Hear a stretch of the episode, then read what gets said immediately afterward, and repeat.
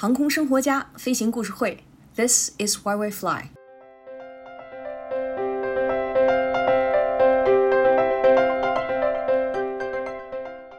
这期节目，我们有幸请到了一位国内的资深飞行教员，他给大家分享一下，他认为什么样的人才能成为飞行员，什么样的飞行员才是好飞行员。今天的飞行故事会会有两位名人出现在谈话中，一位是石谦，梁上君子，能够飞檐走壁，是《水浒传》一百零八将排名第一百零七，人称古上早。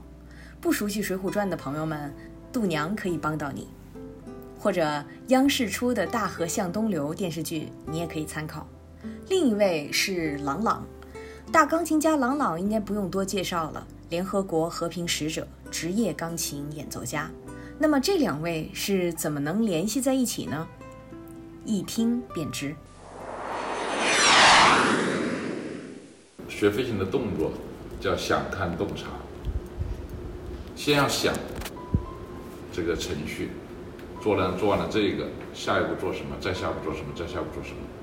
然后呢，就是看你想到了，你要去看，你的思维引导你的视线去看到这些，通过仪表。通过外面的接头天地线，通过设备使用，你要去看你要使用的设备在哪，你要根据接头天地线来改变什么状态，或者你要根据地平仪、升降表、高度表、速度表发现了什么偏差，要去修正它。这就是看，看就是注意力分配。第三个就是动，看完了你要去动，不正确的你要去动，或者说这个动作做完了要做下一个动作，你要去操纵杆舵油门，去把它操纵到那个动作上去，是吧？嗯。动完了还要检查。我动作对不对？动作准不准？这就是飞行这个闭环的动作，就是想看洞察。但是其实这里面最主要的就是看动和察，是你随着飞行经验的增加，你的飞行肌肉记忆也好，熟练程度也好。嗯。但这个注意力分配你不把它捋顺，为什么我们要搞地面演练？嗯。就是这样的，你先把注意力分配捋顺了，你才能去发现这些东西，你才能会有依据的去操作。所以我们那时候在。部队的时候经常讲，说这个飞行员要像石谦一样，史谦偷东西的过程就是整个一个想看洞察的过程。然后我们不能像朗朗那样弹钢琴很专注，外面啊，就是他就陶醉在自己的世界里。飞行员不能陶醉在自己的世界里，你注意到了这个动作，一定要注意另外两个动作有没有变化，就是修一防二，兼顾三嘛。嗯，它是个三维空间。那史谦去偷东西，比如说我想去偷卢松机场的东西。偷我们这个李南生管理员的办公室，我肯定要想着，首先要想他的办公室在哪里，他办公室有什么东西值得我偷。那么我从外面进来的过程中，我要看保安在哪里，哪个地方有没有，比如说摄像头，是吧？他的钥匙会放在哪里？你要去看，是吧？看完了你要去动，该敲门敲门，啊，该撬锁撬锁，啊，把东西我是放在袋子里拿进去。我还要想着进去了以后怎么样安全的出来，对吧？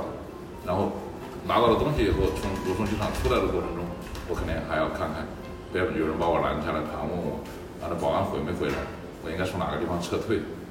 啊，他也有个检查的过程，有一个动完的检查的过程。所以说，史史谦肯定是一个好飞行员，这个朗朗肯定当不了好飞行员。但这个话可能不能说，欺负朗朗哈。没有没有，诶，可以这样。一个是首先，时迁那会儿没有这个条件去学飞行，因为那会儿飞机就是铁块还没上天呢。然后郎朗呢，如果有可能，可以介绍到到这儿来，咱们山河在卢松来学习飞行。飞行这么多年，包括我们培养学员这么多年，我觉得就三个方面最关键。嗯。飞行员来说，第一个就是你地面理论要搞清楚。嗯。部队经常讲，不要在糊涂概念上天。嗯，概念很糊涂，我都不知道什么叫引脚，什么叫侧滑法，什么叫偏流法，我就上去飞侧风去了。什么时候该用什么方法？嗯，理理论指导实践，理论都没搞清楚，你肯定弄不好。第二个，胆子要大。嗯，跟着教员学飞行，包括学经新机型，我们都涉及到学习。现在飞的是阿尔巴，你下午可能要去飞泰克兰。对。啊，也可能要去飞 CTLS。嗯，它也都有不一样的地方，惯量也不一样。设备使用也不一样，某些程序也不一样，甚至下滑角这个大小、速度大小都不一样。但是不管怎么样，跟着师傅学，跟着改装的教员带领，掌握一句话：胆大心细，要敢于操纵。你动我也动，动中学要领。嗯。第三个就是要总结，就是刚才陈总讲的，是的，要过电影。这个总结有两个过电影，第一个是每天飞完以后，对今天飞过的东西要过电影，嗯，回想一遍哪些做得好，哪些做得不好。第二个是要把明天想干的东西、想飞的科目要预想一遍，过一遍电影，在脑袋里预有准备。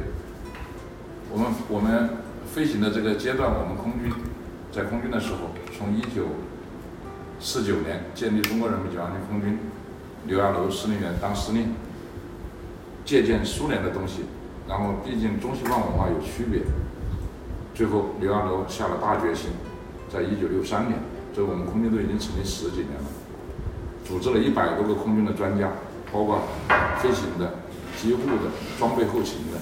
包括政工的，包括这个我们还有训练中的政治工作。嗯，在杭州疗养院组织了一百多个专家，封闭式管理干了六个月，编了空军一百多个条令大纲和和一些程序，一直到现在为止，虽然在改，但是基本上都是，就是主要的那个框架还是那个。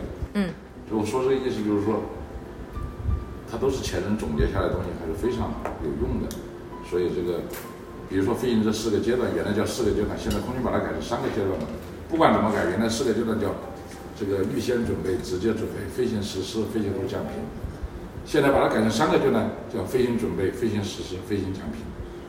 它都是一个有准备、有奖评，嗯，中间是实施，嗯，就说明飞行后的回响动作和飞行前的预想很关键。飞行员是一个蛮有魅力的职业，飞行训练是一门学问，有细致的方面，也有全局的把控。每一位飞行员的养成都经历了训练、积累，还有那些坚持不懈。哦，说到坚持不懈，如果有哪位听众认识朗朗，欢迎大家联系我们。我们的公众号是雨天下，羽毛的羽，天下为公的天下。如果朗朗先生也能听到我们的节目《航空生活家》，那就太荣幸了。你要有飞行故事，也欢迎你联系我们。大家的支持是我们前进的最大动力。